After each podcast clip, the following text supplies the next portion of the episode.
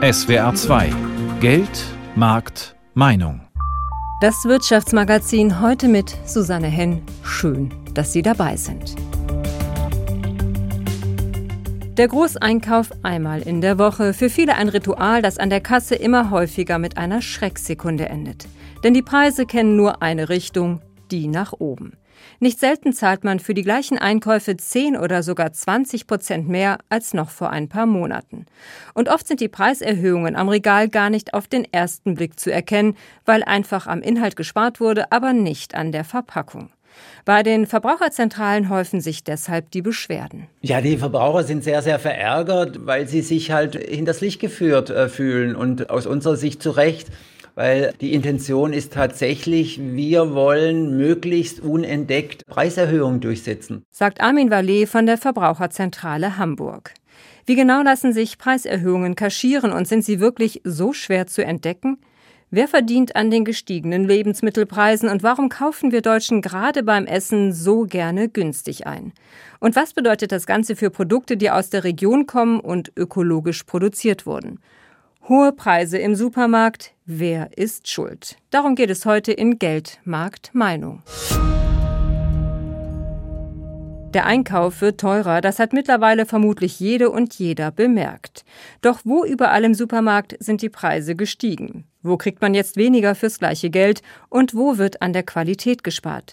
Sabine Schütze mit ein paar Beispielen. Erstens. Weniger Inhalt für den gleichen Preis. Das ist der Mogel-Klassiker der Hersteller. Das vertraute Produkt kostet so viel wie immer, die Verpackung hat sich kaum oder gar nicht verändert und trotzdem ist weniger drin. Zu dieser Masche haben die Hersteller in den letzten Monaten besonders häufig gegriffen. 25 Prozent weniger Margarine im Becher. Das Streichfett-Drama kennen alle im typischen 500 Gramm Becher. Inzwischen sind 100 Gramm weniger drin. Gleich geblieben dagegen ist die Bechergröße und der Preis. Ähnliches gilt auch für andere Margarinemarken. 12,5 Prozent weniger Gummibärchen in der Tüte. Die beliebten Haribo Goldbeeren in der 200 Gramm Tüte kosten bekanntlich 99 Cent. Der Preis ist geblieben, aber der Inhalt geschrumpft auf 175 Gramm. Immerhin ist auch die Tüte etwas kleiner geworden. 50 Gramm weniger Salat im Kunststoffbecher. Der Linsenbulgursalat Pikant bei Netto wird in einem Becher in Portionsgröße verkauft. Doch vor einigen Monaten schrumpfte die Portion von 250 auf 200 Gramm. Der Preis blieb der gleiche. Inzwischen ist aber auch der erhöht worden. Damit ist der Salat jetzt fast 40 Prozent teurer. Zweitens. Wertgebende Zutaten groß darstellen, aber klein einsetzen. Teure Zutaten werden auf der Verpackungsvorderseite toll in Szene gesetzt, verstecken sich aber im Zutatenverzeichnis ziemlich weit hinten, weil sie nur in geringen Mengen genutzt werden. Premium Gnocchi mit Pilzfüllung. Auf der Verpackung sind zwei hübsche Steinpilze abgebildet, unter dem Hinweis auf exklusiven Genuss. Die kleingedruckte Zutatenliste auf der Rückseite entlarvt, dass die Füllung der Gnocchis hauptsächlich aus Käse besteht. Enthalten ist lediglich eine Pilzzubereitung mit mehr als zehn weiteren Zutaten. Die Pilze machen gerade mal ein Prozent bei diesem Fertiggericht aus. Lind Sensation Fruit, dunkle Schokolade, Heidelbeere und Acai. Aus der blauen Tüte purzeln die genannten Beeren und Schokoteile aus einem Korb und vermitteln den Eindruck, dass es sich bei der Leckerei um Beeren in einer Schokoladenhülle handelt. Tatsächlich sind nur 6,5 Prozent Heidelbeeren und 2 Prozent Acai enthalten. Die Füllung besteht hauptsächlich aus Apfel und Zucker. Drittens. Mit hochwertigen Zutaten locken, aber günstige nutzen. Tolle, oft auch geschmacksintensive Zutaten auf der Schauseite der Lebensmittel lassen uns das Wasser im Mund zusammenlaufen und verlocken zum Zugreifen, auch wenn sie manchmal kaum oder gar nicht enthalten sind. Günstiger Meerrettich statt teures Wasabi. Zwei daumengroße Wasabi-Wurzeln prangen neben einem appetitlichen Klecks grüner Frischkäsecreme auf dem Deckel von Mireille Wasabi. Doch nur 0,1 Prozent Wasabi ist im Becher. Dafür umso mehr billiger Meerrettich und Meerrettichpulver. Farbstoff macht den Frischkäse grün. Günstige Äpfel statt teurer Beeren. Auf der Tüte der Mogli Erdbeerstreifen sind die Erdbeeren in Bild und Schrift deutlich zu sehen. Erst im Kleingedruckten wird klar, dass das enthaltene Fruchtleder zu 79 Prozent aus günstigen Äpfeln besteht. Erdbeeren sind nur 19 Prozent enthalten. Günstige Aromen statt echter Zutaten. Eierlikör verfeinert mit Vanille. Steht prominent auf der Vorderseite der Verpackung Mandelkugeln. Zusätzlich veranschaulicht ein Glas Eierlikör und eine Vanilleblüte als Bild beides. In der Zutatenliste jedoch lassen sich weder Eierlikör noch Vanille finden. Lediglich Aromen sorgen für eine geschmackliche Illusion davon.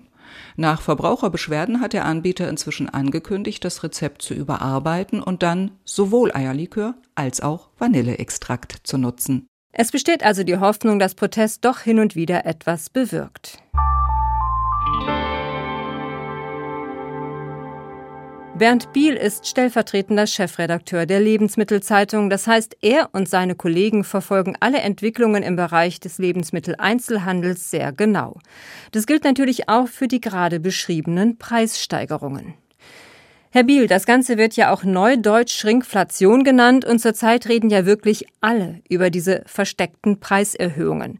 Das hört sich ein bisschen so an, als hätten die Verbraucher gar keine Möglichkeit zu merken, dass die Dinge teurer geworden sind. Stimmt das? Das ist nicht ganz so. Manche Verbraucher gucken regelmäßig auf die Packungen, kennen ihre Größen und merken das direkt. Das ist halt die Frage, ob sie das schnell merken oder nicht so schnell merken. Verbraucherschützer meinen, das wäre versteckt und deshalb äh, in leicht betrügerischer Absicht. Aber um die Verteuerung der Produkte oder vieler Produkte kommen auch die Hersteller im Moment nicht herum. Die Energiekosten steigen, die Preise für Produktionsmittel und Rohstoffe auch. Ich glaube, da verstehen auch die meisten Menschen, dass die Preise steigen müssen. Aber ist es wirklich nötig und realistisch, dass alle Konzerne erhöhen? Das ist natürlich nicht nötig. Manche Konzerne, wenn man die weltweiten Großkonzerne nimmt, verdienen ein gutes Geld, müssten nicht so schnell erhöhen. Aber ganz viele deutsche Mittelständler, gucken Sie ins Gebäck, ins Süßwarenregal, das sind alles deutsche Produkte von Herstellern, die wirklich keine riesigen Gewinnmargen haben und die mit Weizen, mit Sonnenblumenöl, mit Senfkörnern alles wird teurer und jeder Verbraucher hat das inzwischen mitbekommen. Aber es ist bei jedem Hersteller, bei jedem Produkt ist es eine andere Zusammensetzung dieser Kosten und deshalb wird das eine nur drei, das andere wird aber 13 oder sogar 23 Prozent teurer. Aber wäre es, Herr Biel, nicht vertrauenserweckender und auch ehrlicher, man würde das offen kommunizieren? Außer der Bahn und der Post, die immer zwei Monate vorher sagen, welche Preise sie erhöhen. Also kein Autokonzern, kein Apple, niemand sagt vorher, dass er die Preise für die Produkte erhöht. Und das von den Lebensmittelherstellern zu verlangen, dass sie groß ans Regal schreiben, ab heute 10 Prozent teurer, da würden sie sich alle selbst ins Knie schneiden. Wenn ein Produkt 10% teurer werden muss, dann kann man entweder die Packung 10% kleiner machen oder man kann den Preis um 10% erhöhen. Ich glaube, wenn Verbraucher für ein Produkt 10% mehr zahlen werden, kaufen die es öfter nicht. Die Industrie und der Handel wollen natürlich weiter verkaufen und sind froh, wenn die Verbraucher zum selben, zum gewohnten Preis dann eine kleinere Menge kaufen. Dann bleibt ihnen der Umsatz und natürlich auch für ihre Kosten und ihre Mitarbeiter das Geld in der Tasche. Wer verdient denn an den erhöhten Preisen? Sind es denn wenigstens die, die auch die Kosten haben? Wenn Sie mit Verdienen meinen Umsatz machen, machen die Hersteller und die Händler natürlich mehr Umsatz. Aber unter dem Strich verdienen im Moment viele Hersteller weniger, aber auch die Händler setzen von den eigenen Margen auch die Preise nicht so hoch, wie sie es machen müssten. Also alle haben im Moment etwas weniger in der Tasche. Alle haben im Moment unterm Strich etwas weniger in der Tasche, Verbraucher, Händler und Hersteller. Es mag den einen oder anderen äh, geben, der es schafft, mit seinem Produkt, mit seiner Marke da ein bisschen mehr rauszuholen. Aber eigentlich sind alle im Moment so unter Druck und sagen alle, das haben sie noch nie erlebt. Wenn ich aber jetzt als Verbraucher Packungsgröße und Preis nicht immer so ganz im Kopf habe oder es auch nicht jedes Mal vergleichen will, Worauf muss ich denn beim Einkauf achten, damit ich zumindest bemerke, dass die Preise erhöht worden sind? Gucken Sie immer auf den Regalpreis und gucken Sie auf die Packungsgröße. Sie, jeder einzelne Kunde hat so ein, zwei Dutzend Preise, von denen er genau weiß, wie viel es kostet, sein Produkt. Und wenn das sich verändert, dann registriert man das direkt. Deshalb spüren die Menschen ja auch die Inflation. Aber es gibt so viele Produkte, von denen kennt man den Preis eigentlich gar nicht.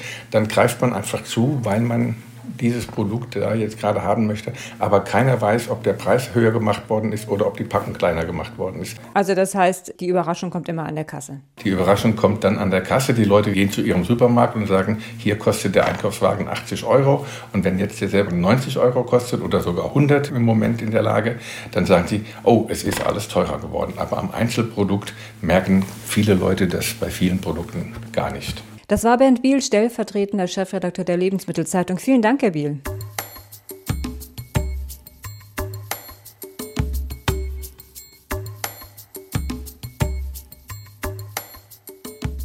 Dass die Preise angesichts gestiegener Energie- und Rohstoffkosten steigen müssen, das würden wohl die wenigsten bestreiten. Aber wer profitiert von den Preissteigerungen, also bei wem bleibt das Geld am Ende wirklich hängen? Bei denen, die auch die Kosten haben? Und kommt auch mehr von dem, was wir an der Kasse zahlen, bei den Produzenten, also den Landwirten an?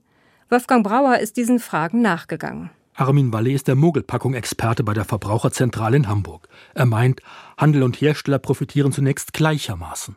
Mobilpackung gibt es deshalb, weil es eine Win-Win-Situation ist für Hersteller und Händler.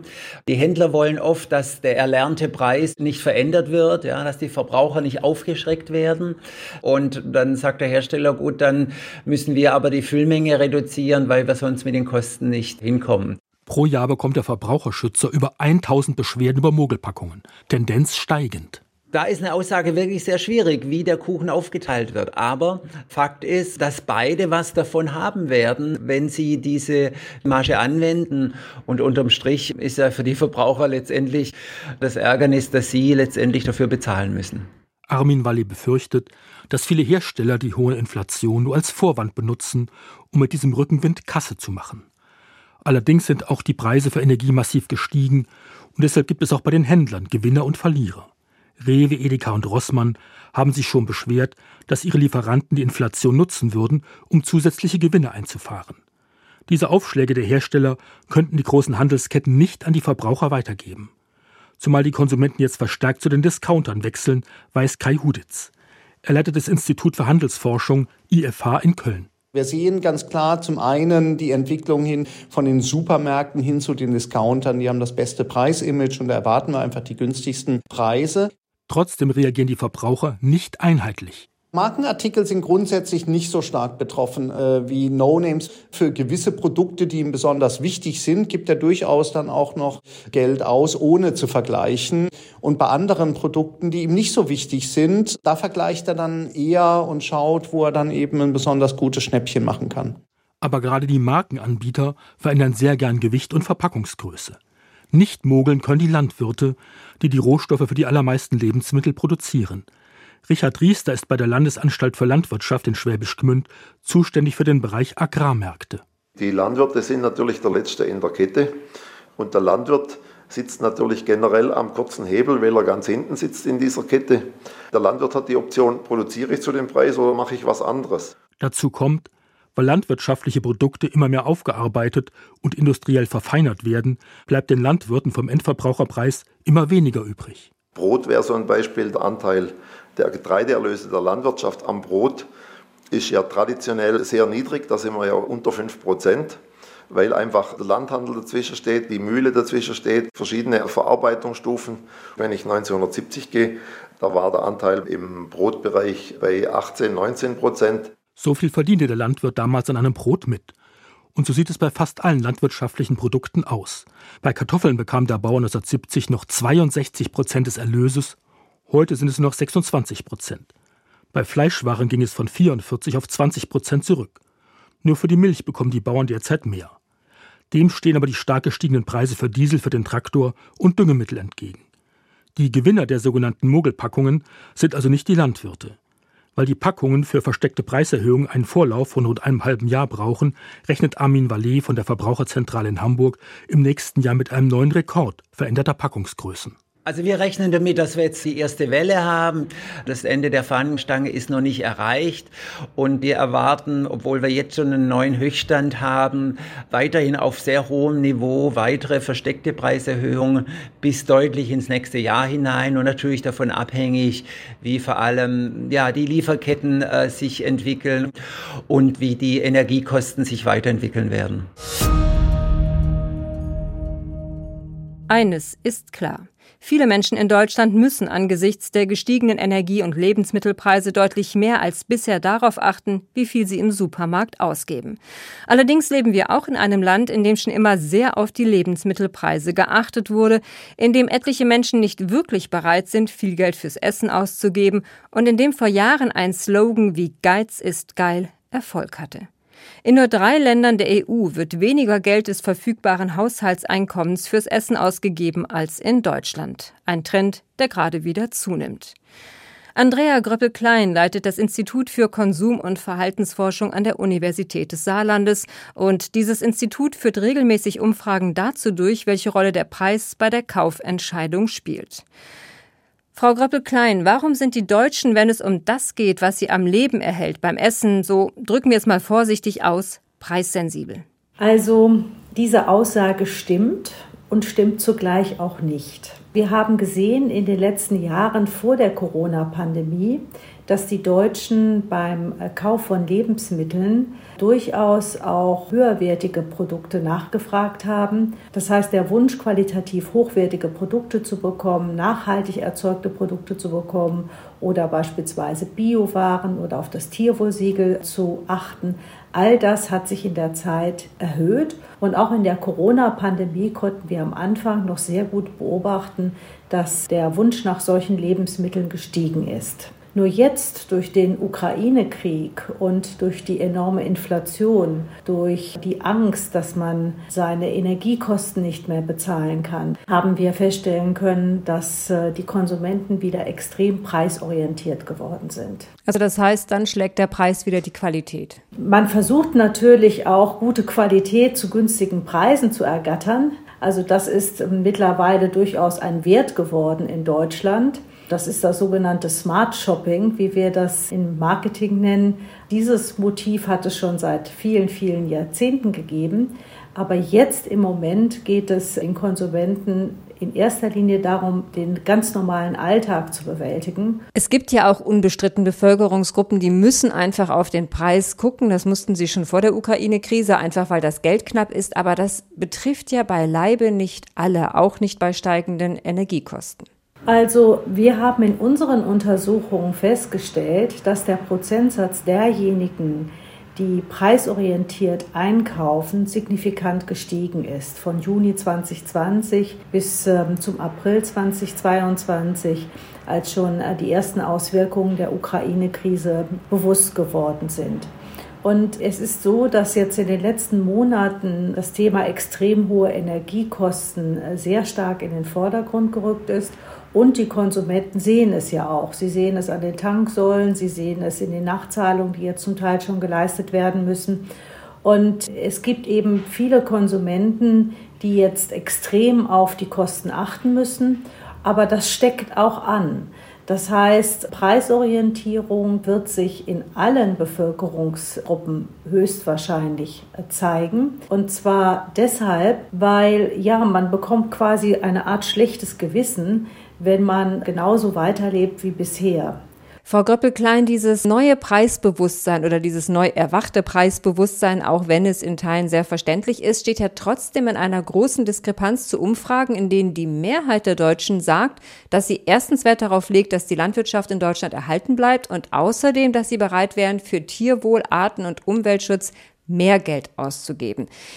Diese Vorsätze, werden die jetzt vergessen? Das ist eine sehr gute Frage. Viele Menschen sind dazu gezwungen, diese guten Vorsätze aufzugeben, weil sie einfach nicht mehr das Einkommen haben, beziehungsweise weil die Kosten sehr stark steigen. Und bei anderen wird man sehen, wie sich das Ganze auswirken wird. In unseren Untersuchungen haben wir auch immer wieder feststellen können, dass Tierwohl, äh, nachhaltig erzeugte Fleischprodukte, dass dieses ganze Thema wirklich sehr an Bedeutung gewonnen hat. Und es bleibt abzuwarten, ob die Kaufkraftstärkeren diese Vorsätze auch aufgeben werden. Aber manche werden dazu gezwungen sein. Und was bedeutet das jetzt im Winter oder auch im nächsten Frühjahr für die Produzenten, die hochwertige Waren anbieten, die natürlich entsprechend teurer sind? Ja, man kann nur hoffen, dass wenn diese ganze Krise zu Ende ist, wenn auch die Einkommen hoffentlich hoch bleiben, wenn die ganze wirtschaftliche Situation wieder im Griff ist, wenn es nicht zu einer Rezession kommt, dass dann die Konsumenten wieder auf diese Produkte zurückgreifen werden und die Anbieter von solchen Lebensmitteln einfach durchhalten. Das war Professorin Andrea Gröppel-Klein vom Institut für Konsum- und Verhaltensforschung in Saarbrücken. Vielen Dank, Frau Gröppel-Klein. Aber zumindest solange die starke Inflation in Deutschland anhält, wird für viele Menschen, davon kann man ausgehen, der Preis beim Lebensmittelkauf an vielen Stellen wichtiger sein als die Qualität.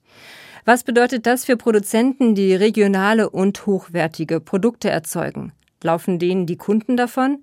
Wer kauft noch Bio und wie lange noch? Ingemar Körner. Im Obstgut Bläsiberg in Tübingen ist derzeit Apfelernte. Die verschiedenen Sorten kann man im Onlineshop, im Hofladen und in der Abokiste kaufen. Alle in Demeter Bio-Qualität. Demeter gilt nicht nur als das anspruchsvollste Biosiegel, auch als das teuerste. Viele Menschen wollen oder können sich wegen der hohen Inflation allerdings kaum mehr Bio-Lebensmittel leisten. Viele greifen öfter zu konventionellen aus Supermärkten oder Discountern. Stefan Grüter ist einer der Geschäftsführer des Obstguts Bläsiberg in Tübingen. Er hat mit seinem Unternehmen 2020 ein Superjahr erlebt. Ja, nach dem Ansturm in der Corona-Zeit ist jetzt wieder auf ein Normallevel zurückgegangen. Damals haben wir äh, so viel Kistenanfragen gehabt oder Lieferanfragen gehabt, dass wir den Laden nach oben hin begrenzen mussten. Also wir konnten maximal 1300 äh, Haushalte beliefern. Und jetzt sind wir wieder natürlich knapp darunter, aber wir kommen wieder in einen ganz normalen durchschnittlichen Level. Zur Hochphase hatten sie so viele Anfragen, sie hätten sogar 1500 Abokisten ausliefern können. Doch das konnte der Betrieb nicht stemmen. Ob es demnächst sogar unter das aktuelle Level geht, weiß Geschäftsführer Grüter noch nicht. Also im Moment merken wir noch nichts von der Inflation.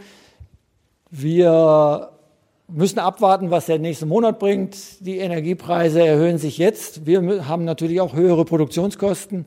Wir können die Preise wahrscheinlich auch nicht so halten. Aber tatsächlich ist im Moment noch die Nachfrage nach unseren Lebensmitteln stabil. Die Bläsiberg-Kunden scheinen bisher treu. Deutschlandweit zeigen sich jedoch andere Entwicklungen, erklärt Hanna Kehl. Sie ist Expertin für Verbraucherverhalten bei der GfK und stellt Veränderungen im Jahresvergleich fest. Besonders konventionelle Lebensmittel verkaufen sich inzwischen besser.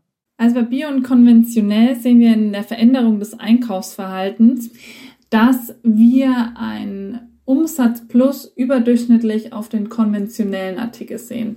Das heißt, Bio ist weiterhin im Wachsen, was den Trend Bio angeht.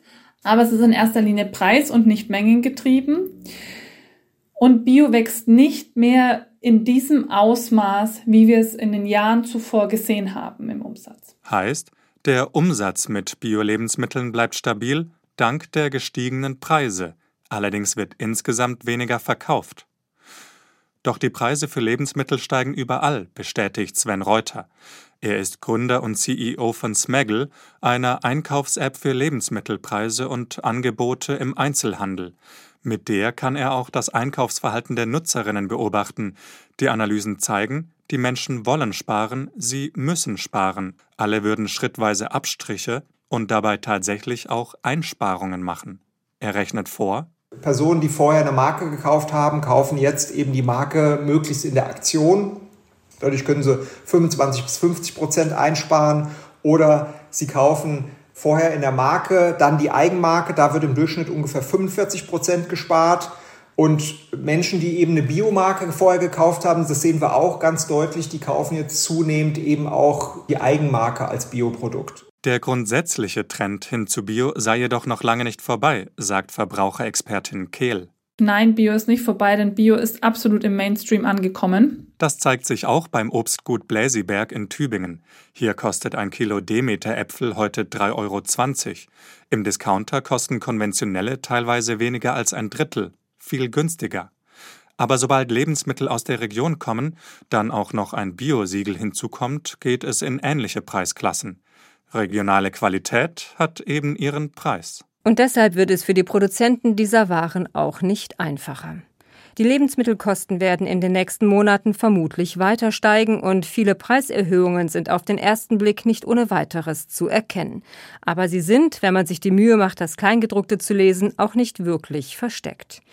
Wer in der aktuellen Krise gerade Gewinn macht, lässt sich nicht so genau sagen, aber eines ist sicher, die Landwirte sind es nicht. Und so bleibt ihnen nur die Hoffnung, dass, wenn die Krise irgendwann vorbei sein wird, viele Menschen Qualität gerade beim Essen wieder mehr schätzen und auch bereit sind, mehr dafür auszugeben. Und das war's für heute in Geldmarkt Meinung. Hohe Preise im Supermarkt. Wer ist schuld? Ich bin Susanne Henn. Vielen Dank fürs Zuhören.